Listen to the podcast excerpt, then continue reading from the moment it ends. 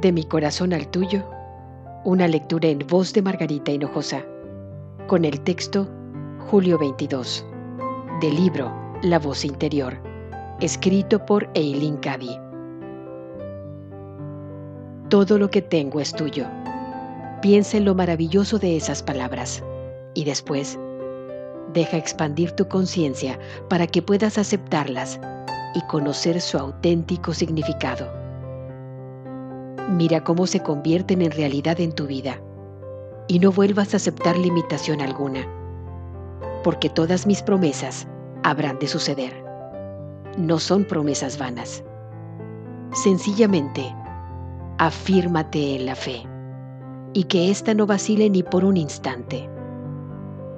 Todo llega a las almas que esperan en mí y depositan en mí su fe y confianza enteras. Mira cómo se despliega ante ti una maravilla tras otra. Reconoce lo maravilloso en las cosas pequeñas de la vida, al igual que en las grandes. Abre tus ojos para no perderte nada. Abre tu corazón y que tu amor continúe emanando. El amor atrae el amor. Todas las almas anhelan ser amadas.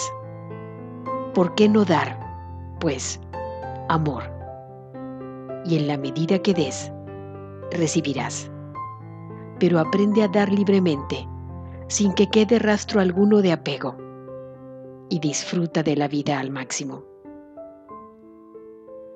De mi corazón al tuyo, una lectura en voz de Margarita Hinojosa.